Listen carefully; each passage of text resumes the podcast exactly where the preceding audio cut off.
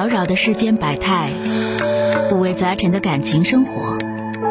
你有你的故事，他有他的观点，我有我的主张。心灵的真诚沟通，思想的激情碰撞。欢迎收听《小声长谈》。本节目由吉林新闻综合广播中小工作室倾情奉献。中小工作室执着好声音。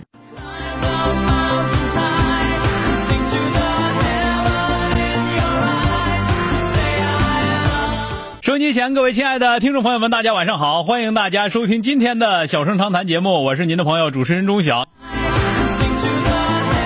好了，两位朋友已经在等候了，我们来迎进，先迎进这个北京的这位朋友八五八幺五幺九九的这位先生啊，北京的，喂，你好。啊，老师你好，我那个呃工作了一年，然后今年二十三岁，然后可能是有一些问题在工作上，就工作提不起兴趣，然后工作感觉压力比较大。而且就是一个人在外面在北漂嘛，然后可能工作中受到点什么加班呀、挫折，就是别人说一点什么话，然后就有点往心里去。到家把这家这个情绪带到家里，总是反复想这件事情，就有点琢磨的睡不着觉。我想就是通过什么样的方式能把这种排泄掉呢？就是就不在意，就是工作是工作，生活是生活，让它分离开。那个你你家里跟跟女朋友在一起啊？没有，我自己一个人，目前还没有女朋友。那一个人就那样呗，你乐琢磨琢磨呗，那琢磨工作没啥错事啊。就是琢磨来琢磨去，感觉不是什么滋味，就心里不怎么好受。那你就没琢磨对呀，那就是啊。是，就感觉对吧？你干什么事你都小心翼翼的。你这个事儿吧，不用说小心翼翼的，你就是在你刚参加工作，二十二三岁，大学刚毕业的孩子，你就就咱这么讲，就是说提升能力是最重要的，其他都是次要的。这是谁说哪句话了？这句话有没有啥意思？你只要说的，人家没说的，你你赶紧死去。你说的我那我就去死去。你没虎到那种程度就行，别想那么多，没有必要。就是谁说啥话，他能咋的，对吧？你更重要的是什么？就是我今天学到了什么，你都别用说我今天做到了什么，我今天学到了什么，这就很重要，其他的都不重要。嗯，一直感觉一直就是在这方面就学的话也是比较刻苦的，而且就是我感觉我压力在哪里，就是对工作提不起兴趣，因为就是交流比较少，一般都是住。这个不是兴趣不兴趣的问题，你这属于不负责任呐。你有没有兴趣？你得你挣人家钱去，你知道不？对对对，你挣人家钱，你把你该干的活得干好了，你把你该干的活干好了，你别管有没有兴趣，你都不用想他。你该干的活儿没干好，你说你没兴趣，那是你卡了，那是没兴趣的事儿吗？呃，就感觉就是呃，就是在工作方面，就是呃，能能完成就是呃给安排的工作，就感觉是在工作工作当中找不到那种乐趣，就是这种快乐感，就感觉谁谁规定工作必须快乐的？没有任何人，你别听那些心灵鸡汤说的，我工作很快乐，能快乐最好，不能快乐要负责，然后逐渐的掌握他的快乐。那么为啥别人干的快乐你不快乐？就是你没有没有体会到快乐的地方，对吧？也有可能，嗯。就是首先来说，我告诉你兄弟，你在这个锅里，你连个你连片涮羊肉现在都算不上。是的。那以为还以为你以为你是老汤料呢？你你一块涮羊肉，你别拿自己当那个红油，你短练着呢。所以说先练着，听没听着？嗯，对，明白。想那么多有啥用？你想那么多，到最后你该该不会的东西，你还是不会。所以说现在做什么？现在做的就是别想那么多，别人谁说啥咋地了。一个是把工作一定要干好，干好。什么叫干好？不是说的给你一个工作，你像大学的时候你打六十分就行了。对自己要提出更高的要求。什么更高要求？不管我感兴趣也好，不感兴趣也好，那领导给我的指标是六十，我一定要磕到八十五，这是本事，这叫这叫本事。这样的员工，不论是在你，不论是你喜欢也好，快乐也好。不喜欢也好，不快乐也好，这样的员工在哪个单位都是需要的，知道吗？嗯。那么你你就是说，咱这么讲，你现在不要去寻求快乐，你要寻求自己能力的增长。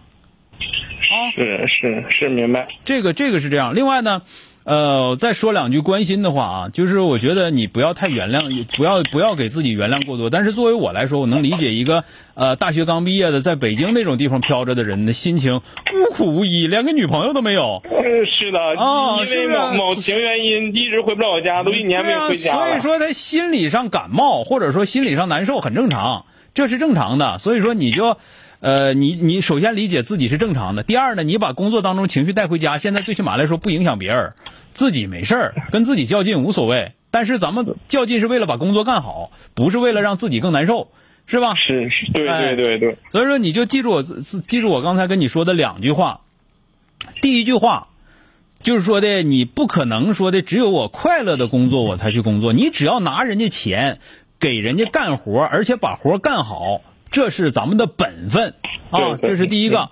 那么第二个呢，就是说，领导给你六十分的指指望啊，就是领导，就是任何一个领导在给你安排工作的时候，都有一个目标，对吧？他可能对你有个评价啊，就是说的怎么讲呢？就叫有明示意图，说小张，你去呃，你去一趟市场，对吧？对，这是明示意图。那暗示意图呢？他就得看自己了，嗯，对吧？就看你去了之后，你能带回哪些信息？就比方说，你去市上市场给我买包烟，啊，那么你知道啊，这老这他没说什么烟，但你你有的就会说，老板你抽什么烟，对吧？那么人家有的员工就不用去了，马上去，因为他知道老板抽什么烟。嗯，到那就买回来了，是吧？然后还有呢，还可以跟老板还唠，哎，今天他给我推荐个什么什么烟，这个烟他说说的可好了，但是我知道你抽这个不抽，再买你用不用买个那个尝尝？这就进一步的信息，对吧？是是。所以说工作这个东西就是你主动的去工作和你被动的工作就是两回事我告诉你，就是说我说那不是说的多会来事儿，我只是告诉你你工作用心没用心。那么。领导如果对你有六十分的暗示企图，就是企企图的话，你应该要求自己打到八十五。咱打到一百，谁也做不到。但是领导对你有六十分的要求，你应该要求自己打到八十五。那对自己要有更严格的要求，对吧？嗯，明白。哎，好了啊。哎，好嘞。好了，再见啊，不客气。哎。这个吧，多理解吧。大学刚毕业，二十二三，完在北京的地方就一个住，一住完了还回不来家。朋友再少点，还没没对象，互相之间心理按摩还没有。所以说他一定是挺闹心的啊，这这个可以可以这个理解啊，这个可以理解。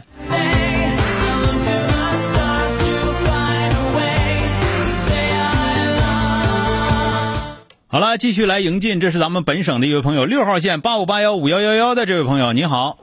啊，老师您好。哎，你好。我对我已经结婚十四年了。我之前发现老公在网上和女生聊天嗯。然后我发现之后，他也没有承认，就聊的都是普通的，他就把聊天记录都删了。嗯。然后最严重的是疫情期间的时候，我发现他还聊天嗯。聊天之后，然后他说。以后决定不聊健身房，也不去。说再聊我就剁手指头。但是我昨天晚上发现他吃饭，除了吃饭很晚，然后有个女生就通过网上问你怎么这么晚还没睡觉啊？那个出去吃饭了嘛？呃，然后我发现这个，然后我也我也没有智商，然后就一直憋到今天。所以说，我觉得这段婚姻，我就觉得现在挺累的，我也不知道继续应该继续还是应该怎么办。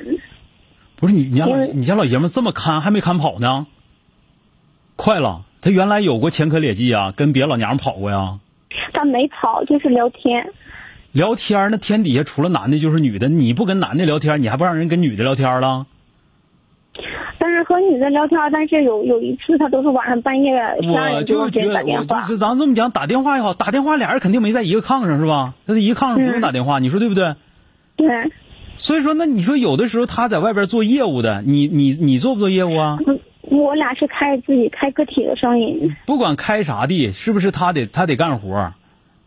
他跑业，他是不是跑业务？我们手下人不跑业务，我们就是我们是老板，这些手下有人干活，我们就在店里看店就好。你就在就在看店就好。嗯。那他就是就是你们那店那么好吗？就啥业务不用做，完了就哗哗就有人来送钱了。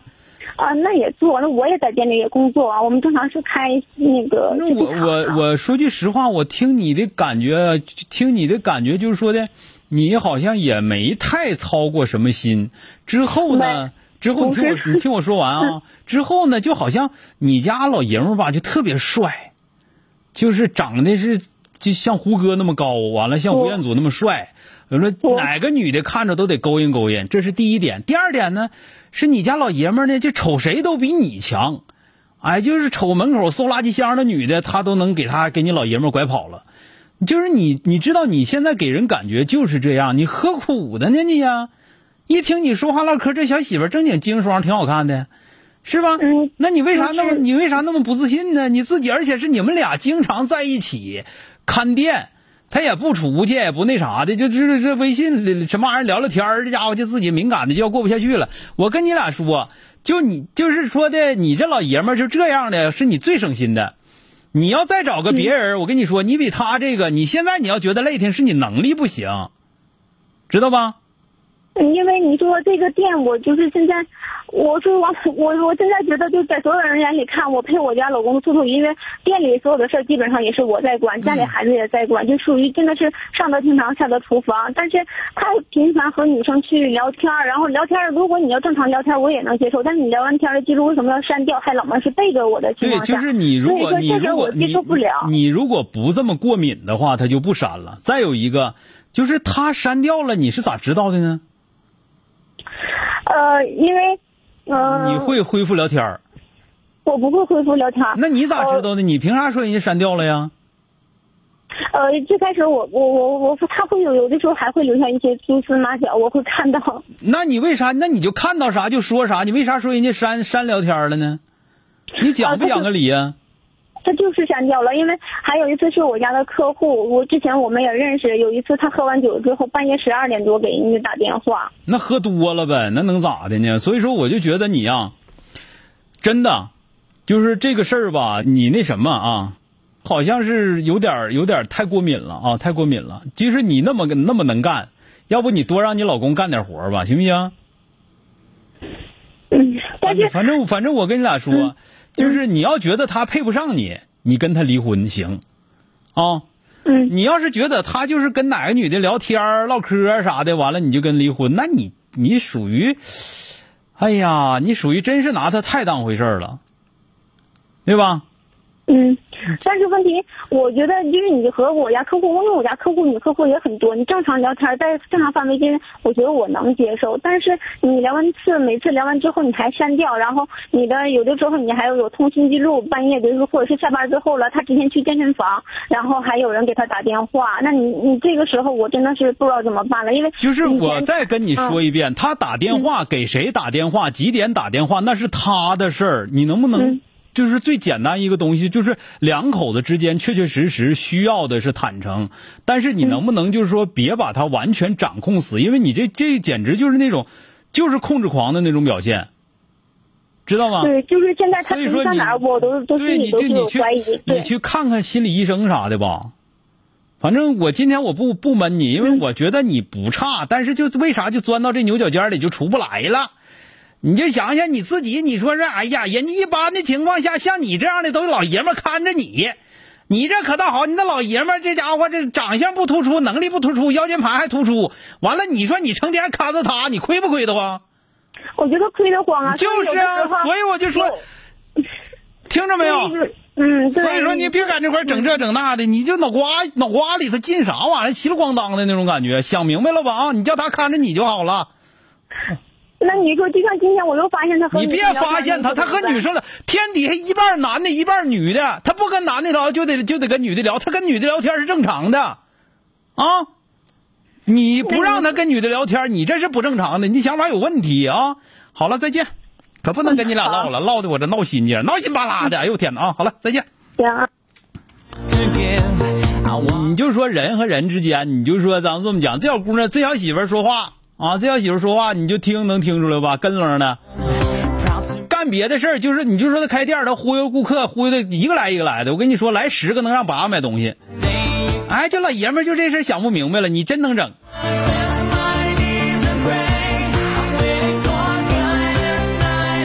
所以说，爱情是人类永恒的主题。我们说了十好几年，依旧这样。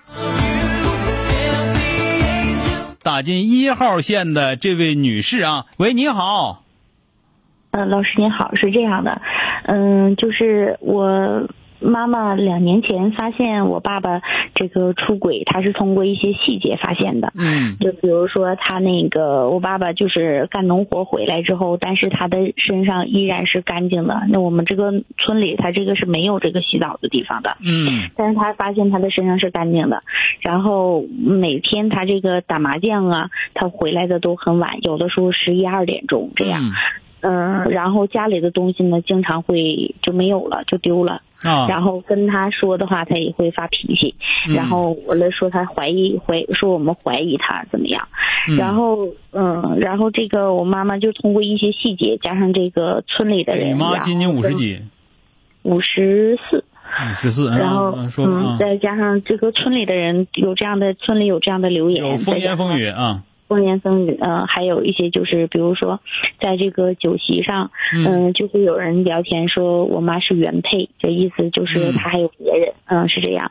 但是我爸一直在我们儿女面前是不承认的，说他没有。嗯。然后，但是。离开了，就是我们不在跟前儿的话，他跟我妈是嗯干仗的话，就会说我就去找别人，嗯就是这样。这是我妈跟我们说的。嗯，这个事情已经持续了挺久了，已经两年多时间了。我妈在这个期间不断的跟我在说这些事情，我这个情绪也有些控制不住，我已经不知道该如何去处理这样的问题。我想咨询一下，作为儿女应该怎么做才能够帮到他？就是你你不走心就对了，啊，走心肯定就不行了。嗯，对，因为你妈这个状态明显就是比你爸不正常，就你爸可能有点不正常，但是你妈明显就不如你不不就比你爸还不正常。那吵架的时候，我上外边找老娘们去了，我找大姑娘去了，那那吵架说什么都可能。那吵架还说我捏死你呢，捏死几回呀？对吧？所以说你妈妈的这个状态，我觉得好像不算太好，不算太好啊。至于说什么那个村子里有人说啥了，到底咋地？到底那他安排这啊给给给没给你爸安排个人啊？到底跟谁跑不鞋了？嗯，没有人会告诉他，就是就不是说告不告诉，那就是他寻思出来的。就这事儿真假都没准儿。就是我觉得你爸未必啊，那玩意儿出去干完农活回来，说他身上干净点那就没干呗。那那那那那他还能说啥？对吧？所以我觉得啊，我觉得你妈妈的问题很严重。之后呢，你妈妈又没有别的别的倾泻渠道，把你当成垃圾桶，然后你这垃圾桶呢，认为自己一定有所作为，能够处理这个问题，错了，你处理不了这个问题，你能做的就是一个垃圾桶。那那就认认真真的当好垃圾桶，就是对你妈妈最大的负责任。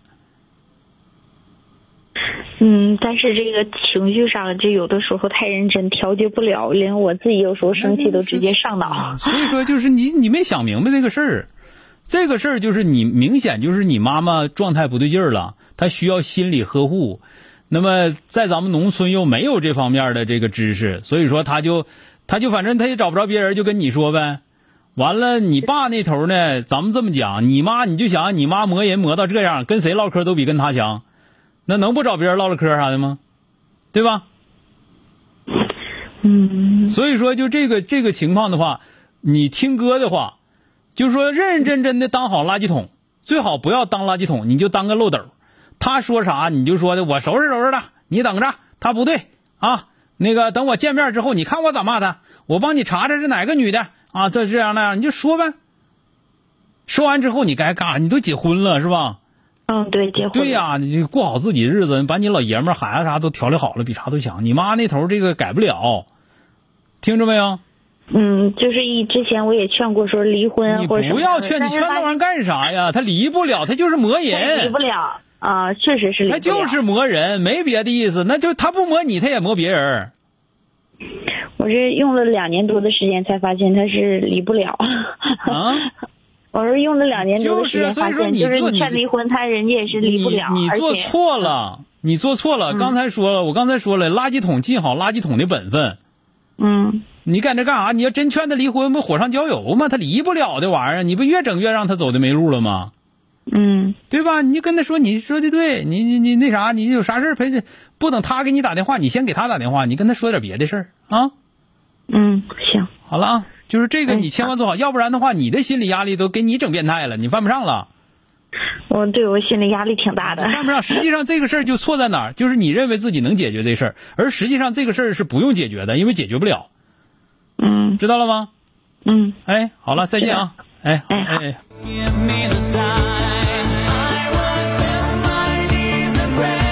打进这个六号线，这还得抓紧时间呢。咱们本地的一位朋友啊，八五八幺五幺幺的六号线的这位朋友，喂，你好。你好，老师。哎，你好。啊，我现在有一个有一件事想跟你说，因为我跟我对象结婚五年了，然后现在有一个事儿，就是他想跟朋友合伙开一个开一个店。嗯。然后他跟我商量来着，然后我不我不同意。啊，接着说啊。然啊，然后他，然后他说那就上班吧。然后他说找班上班，我会，我以为他会安心会找班上班，结果他骗我。然后他说在上班，然后后来我被我发现了，他没有上班，他他居然就是自己是就是贷款，然后跟朋友把那个店盘下来了。嗯。然后被我发现了，现在。嗯，那胆儿挺大呀，胆儿挺肥呀，这家伙自己偷摸整呢，先斩后奏了。对，然后我现在就是非常生气，然后我就感觉他这么做就是不和我商量，就是不尊重我，我就感觉我跟他过没有啥意思，我就想要跟他离婚。啊，那离婚那这店归谁呀？归他呗，跟我没关系。归他那得那得要回一半了呀。我太生气了，真的。孩孩子归谁呀？孩子归我呗。孩子归你，完了那个房子呢？这还没说呢，我现在那现在你俩都说到哪儿了？我现在就想不想跟他过了，我想你想，所有都是你所有所有都是你想的是吧？是吧？对，我跟他说了呢。跟他说了，他咋说的？他说他不离。他说他不离，他不离，那你咋整？你起诉他呀？嗯，我不想跟他过。我知道你不想跟他过，我也没说让你跟他过，那你咋整？咱们就现在不研究咋整呢？你起诉离啊？这个我还没想好，那咋整啊？你这事不好整啊！那你这玩意儿，你你说你说离婚，完了离婚的事你一样都没干，就搁那生气了。那你是到底想离婚还不想离婚呢？我想，但是我不，对吧？没说错你吧？是不是没说错你？你只是想发泄情绪，他做的是不对的。确实是不对的，这个大妹子。但是你现在离婚这件事情根本就不成熟，或者说你压根就没想离婚，你就想就是说怎么能把他整服了？那你就说咱们怎么把他整服了就得了呗？那你还那这事太气人了。那气人了，你干啥了？你上那店里去，你告诉他那合作伙伴，你说我们家不行不行干了，他这事他都没通过我，你赶紧给我黄了，不黄了我天天坐着骂。那你干啥了？你没干啥，除了离婚别啥招没有。那老爷们你咋管？对吧？完了，你这气咋出？这不这么回事吗？完了，现在在自己在家，我得跟他离婚，我得跟他离婚，我必须得离，不离我不是人。结果净干不是人的事儿，是吧？听明白？听明白没有？我现在情绪，我现在自己控制不了，我就特别特别伤心。你看又伤心了，伤心你干啥伤心的事儿了？没干啥。我就感觉他这么做。那对，这他不对，我都让你离婚了，你看你咱还评价他有意义了吗？没有意义，我让你离婚，不说不让你离，他不离，你可以起诉他，你说他不是人，他带背着我，他那啥，我们那个感情破裂，知道吗？嗯，是不是？所以说那孩子咋整？安排好了，那个他一个月给多少抚养费，是吧？完了怎么能不离婚？跟他说好了，就是你把那店退了，对不对？等我同意之后，完了你再盘过来。是吧？嗯，对吧？你这个事儿吧，就是这样，就是说你你自己现在生气，我知道你生气，我们生气为了啥？得知道啊。完就会离婚，别啥不会。完离婚还离不起，还离不了，你图一个六饼啊？那不霍霍自己呢吗？你现在就找他那合作伙伴去。你要真不想让他开这店啊，你现在找那合作伙伴，你说他跟你合作没跟我说，我是他媳妇儿，现在我不同意这事儿，你那个不退的话，这个店你开不了。你赶紧把他股给我退了，要不然你把这现现在就兑出去，听没听着？以后你别再你别再找他合合伙，我们不同意。嗯，知道吗？甚至你都到这都可以说，那个张老三，你你爱人叫张老三、李老四、王二麻子都行。你说王二麻子他就不想干了，但他不好意思跟你说，我是他媳妇儿，他让我来说的啊。你俩干也干不好，他也不是啥好人，我也没啥好人，你干这玩意儿干啥？有本事你这么整，嗯，对吧？所以说你想你想要干啥，你去干去，别在那光自己憋气，完了离婚，离婚还离不了，你图啥呀？对吧？好，好了，再见。好了，谢谢。就出那没能耐的事儿呢。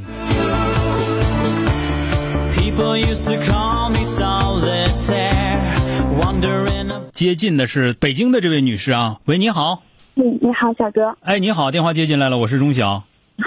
哎，您好，小哥。呃，我两年前给您打过电话，然后那会儿您说我，然后那会儿您跟我说的对我还挺有启发的。然后现在是这样，就是呃，我我做广告投放，就是我就是在那个微信啊啥的，就那个那地方投广告。然后我做这个活大概有七八年了。然后我从去年开始自己创业，就做培训，就教别人投广告这个事儿。啊。然后就还行，没赔，然后就在往就正常发展吧。嗯。然后我现在遇到一个问题，就是我们公司吧，就是老是留不住人。就本来小公司应该就比较难招人，但是我觉得应该我自己的问题还挺大的。呃，我就试过招生人，然后也试过招熟人，但是就反正留下的人会比较少。嗯，然后我自己觉得可能会有两个原因，一个原因是就小公司吧，就大伙干的活比较杂，可能每个事儿不是特别不是特别的复杂，但是就整体会比较杂，就会觉得比较累。然后另外可能是我对大家要求比较高。然后就是会有一些指责，然后鼓励可能大家就是我我会鼓励他，但是可能还会有点少。然后再别的原因我就没总结出来，也可能是管理能力不太行。但是现在我就是不得不解决这个问题，就是因为你得招更多人才能干活嘛。嗯。然后我们现在要整个就是做培训没有销售，然后我们现在其实应该自己招个销售团队，但我实在是不咋会管，我就想要不外包出去吧，然后这个成本就比较高。嗯，然后就是想问一下小哥，你说我现在是从身边扒拉人来来招人呢，还是就从网上正常招聘软件上去招呢？他是这样，就是我给你一个建议啊，就是说第一个摆平心态，在在北京这种城市，咱们这种小公司人员流动，甚至说流动率达到百分之六七十都是正常的，是正常的。对，就是要知道这是正常的。那么第二呢，就是说怎么留人。那就是有的人是我想留的，有的人是我不想留的。我想留的一定要留下，对吧？那其他的你一定要有，就是你是东北人吗？啊，是 我听你节目长大的，听节目长大的是吧？咱们东北人讲就是那个胡子啊，胡子有四梁八柱。嗯，对，四梁八柱要有，其他人可以留。那就是就是说的，你一定要知道，就是说什么呢？不是说我这一批人进来之后我都能留住，你一定留不住。就咱们这种公司，就是说，而且来的大多都年轻人，在你这块练练手，练练手之后成熟了，人就走了，对吧？因为用人的竞争在北京那种城市太大了，是是是是，对吧？所以说，作为作为您来说，我给您的建议啊，就是说，招一批人能留下一个到两个就可以了。那是不是我现在是一个一个招？我是不是这个方式就不对？小公司是不是就一次多招几个人？你多多招几个人呢？多招几个人筛选嘛。对吧？面试我感觉还不太有用，我是得让他试用吗？比如说几个人干同一个活儿这样吗？那应该啊。啊，就我应该就这么做。我老是等这个人走了之后，我再。对，那你那不对，那你不对，那不是那么回事就是说的，你要选人，就是我刚才跟你讲的，就是说咱们小公司四梁八柱不动，知道吗？一定要一定要搭起来。就比方说那个呃内培这块儿市场那块儿呃劳劳资这块儿人力这块儿你得有几个能给你，就是能把这个公司完全挺起来的人。这些人之外，那么干活的，就其他干活的人，那么我挑特别好的，我也要想办法把他留住。其他的，你就知道咱们小公司人员流动非常非常频繁是正常的，你必须要应对这件事情。作为咱们这种公司，你就必须要应对这种事情。好的，小哥，你这么说我就更放心一些。要不我总觉得是我有问题，对吧？当然你自己这块儿。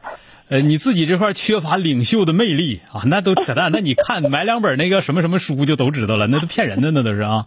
但是呢，就这么讲吧，就是人这块你你说把人你要把人家留住，怎么留？比如说四两四两八柱需要留住，那个怎么留？对吧？嗯。所以说你得有属于自己的方法，而且你还不能说的学人家大公司的做法，学大公司必死，对吧？嗯嗯，等咱们成大成大公司再说，咱们不是大公司的时候，先用自己的方法来做啊。啊，小哥，我再多说一句哈，就是我有两个还就是我们这公司一年多嘛，现在比较稳定的就是我跟我的合伙人，就我俩是就你说的那个四两把入，然后还比较稳定的，就是因为我俩都有股份嘛。嗯。然后其他的人其实我们也给大家有股份了，就是有两个人还不错，但是大家都走，就是这个事情对我来说打击还挺大的。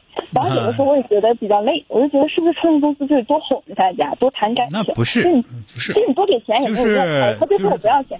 咱们这么讲，就是说那个。他能不能学到东西？然后你的所做的这些东西和他期望的是不是一致的？这个是很重要的。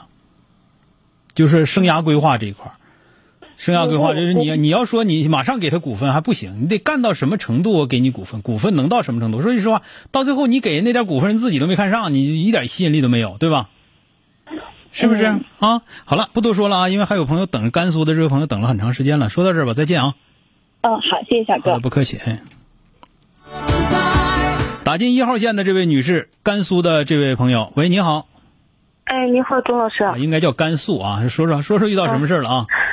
嗯，我跟你说一下，我就是那个二十四年前和那个孩子他爸离婚了嘛。嗯。结果那个一年多以后，孩子是他那个爸呃抚养的呗。啊。结果一年以后，他那个爸出了点事情，我就把孩子接到我这边来了呗。嗯。等到那个六岁多的时候，我再婚了，孩子一直跟我们生活在一起啊。嗯。呃，我一直把他那个，他一直熟念到那个前年的时候，那个他大学毕业了。嗯。毕业以后，在我们老家那个不是我买了一套房子，那空着呢。他毕业以后来我们老家城市里那个，嗯，找了个工作去那个上班呗。嗯。结果他上了一年班以后，他说是那个工作，他呃不会不喜欢，他就不干辞职不干了。嗯。结果他一直坐在我的那个房子里，呃，不不出门玩手机，呃，我这实在没办法了，我每天让他去找工作，他就说是别逼我，别逼我，我实在没办法了，我就想了个办法，我就说想着把他逼一把，我就说，呃，我那个房子我要卖掉，呃，我说我有病要看病呢，结果是他也说，啊，那行妈妈，你把房子卖掉先看病呗，我就说，呃，后头我就把他送到那个他以前爷爷奶奶家的那个农村老家去了，嗯。他的东西我都那个收拾好以后，他和他一起送过去了。我想着逼他一把，他到农村里去坐不住呗。我们农村里想着他大学念回来了，坐到家里他嗯那个怕别人说闲话，他羞呢嘛。嗯我想着逼他一把，结果是人家回去以后是一天把自己蒙在房子里不出门，直接玩玩手机，白天晚上的。嗯，在他他姑姑他爸爸都给他说去找工作找工作，他都不去。呃，我给他打电话，现在是他不接，打视频他也不接。嗯。呃，我给我托朋友，我弟弟都给他找了好几次工作，他都不去，他不去上班，他就说我在家里坐着。我现在实在没办法了，钟老师。他在家里他能吃上饭是吧？呃，他家里老家里有他爷爷奶奶嘛。啊，他爷爷奶奶奶奶给他啊做饭着呢。奶奶他就一天不在家里，嗯。啊，我这不知道你家这个孩子，你家这个孩子从小到大，我感觉社会交往这块有问题。哎呦，我也不知道。对他没没什么朋友。呃，朋友很少，没有。基本没有朋友，他从小从小从小就是给我感觉这孩子从小就自卑。啊，从小就自卑，而且社会交往能力极差。他这个不是你逼不逼他的事儿，他是有这个这个人是有问题的，那么需要做心理治疗。做心理治疗吗？我现在不知道，好像我给他打电话沟通一下。你对他的这些做法啊，就你你对他做的这些做法，是是有问题的，啊，这是这真是有问题的。就是不同的孩子，你看有那孩子，我就说你收拾他，怎么怎么地的，明白吧？我都这么说。但你家这孩子不是那么回事儿，啊，你家这孩子是真的是有真的是有问题的啊。呃，是社交恐惧也好啊，或者说的这个呃这些这些他自己到底有什么想法呀，或者怎么样的话，好像不太一样，啊，感觉就是我不敢说啊，我不敢说。但是呢，你的这个做法，包括呃你后来再婚了，有小孩了，对他的关注度啊，包括他的社会交往这些能力怎么样的啊？嗯。啊，听明白了吧？所以说这个，你问问。呃，心理专家，你问问他这种情况的话，作为家长来说，因为他已经二十，毕业几年三年了，毕业三年二十四了，因为已经二十四了，他自己可能念那个大学也不是什么特别好的大学。他上的西安的那个医科大学。还是是什么样的？我因为我不太知道这个，可能也不是什么特别好的大学或者怎么样的话，他也不太，就是说自己对这方面也不太满意。然后他的工作能力、社会交往能力也很差。然后你再总想着逼他啊，他越逼越完蛋啊。嗯，所以说这个你问问心理专家吧，这个不是就是他的成长过程和他现在这个状态是有反应的。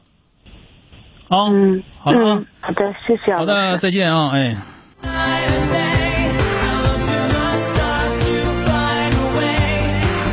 好的啊，还有一位朋友啊，我抓紧时间来迎接二号线内蒙的这位朋友。喂，你好。喂，你好。哎，你好，电话接进来了啊。啊，陈老师。嗯，说说遇到什么情况了、我有个事儿挺困惑的，就我结婚应该是二十多年了。嗯。完，然后在前几年的时候。老公和他的同事，嗯，有一些不好的关系。嗯。但是现在已他们已经结束了，大概有三年了吧。嗯。嗯，完然后我们也正常生活的，但是突然发现最近他和别的女生，嗯，微信聊天，但见没见面也不知道。嗯。就是他们聊天挺暧昧的，完了有时候他们。互相发一些照片啊，低级趣味是吧？对，是那意思吗？嗯，发这个照对低级趣味发的挺，看完挺生气啊。我在想，但是他对我吧还是嗯挺好的，完然后也挺负责的，是是他有问题还是我有问题？那明显他有问题，这人这人最起码来说，这是没有什么高尚的追求，是吧？他是有问题的。你这头呢，咱们这么讲，那你跟他还说，你说我要不我也照点照片啥的，你看看。呃，他现在不知道这个事儿，我他不知道，我知道。嗯，这个人咱们这么讲，你家这老爷们儿挺让人操心的，这个倒是，他闲的，一天天的，对不对？很俗的一个人啊，就这么一个人，而且呢，也真有那种。唠唠俗套的那种女的跟着配合啊，所以作为你来说呢，咱们这么讲，岁数也不小了，就是结婚年头也不少了，可能这个心呢，你就还得再操一次，你该闷他闷他，该捋他捋他，知道吧？捋完之后他不就老实吗？他就这么个人，没事了，时间长了不管了就滋了毛，滋了毛完之后一捋捋老实了，他可能就需要这样啊。挺奇怪的，但是他对你的嘘寒问暖的，完然后呢，外边就是。嗯，老有女的就搭咕他。那这玩意儿没招这玩意儿嘘寒问暖的，这玩意儿就会呗。人家有的男的就会这个，是吧？对不对？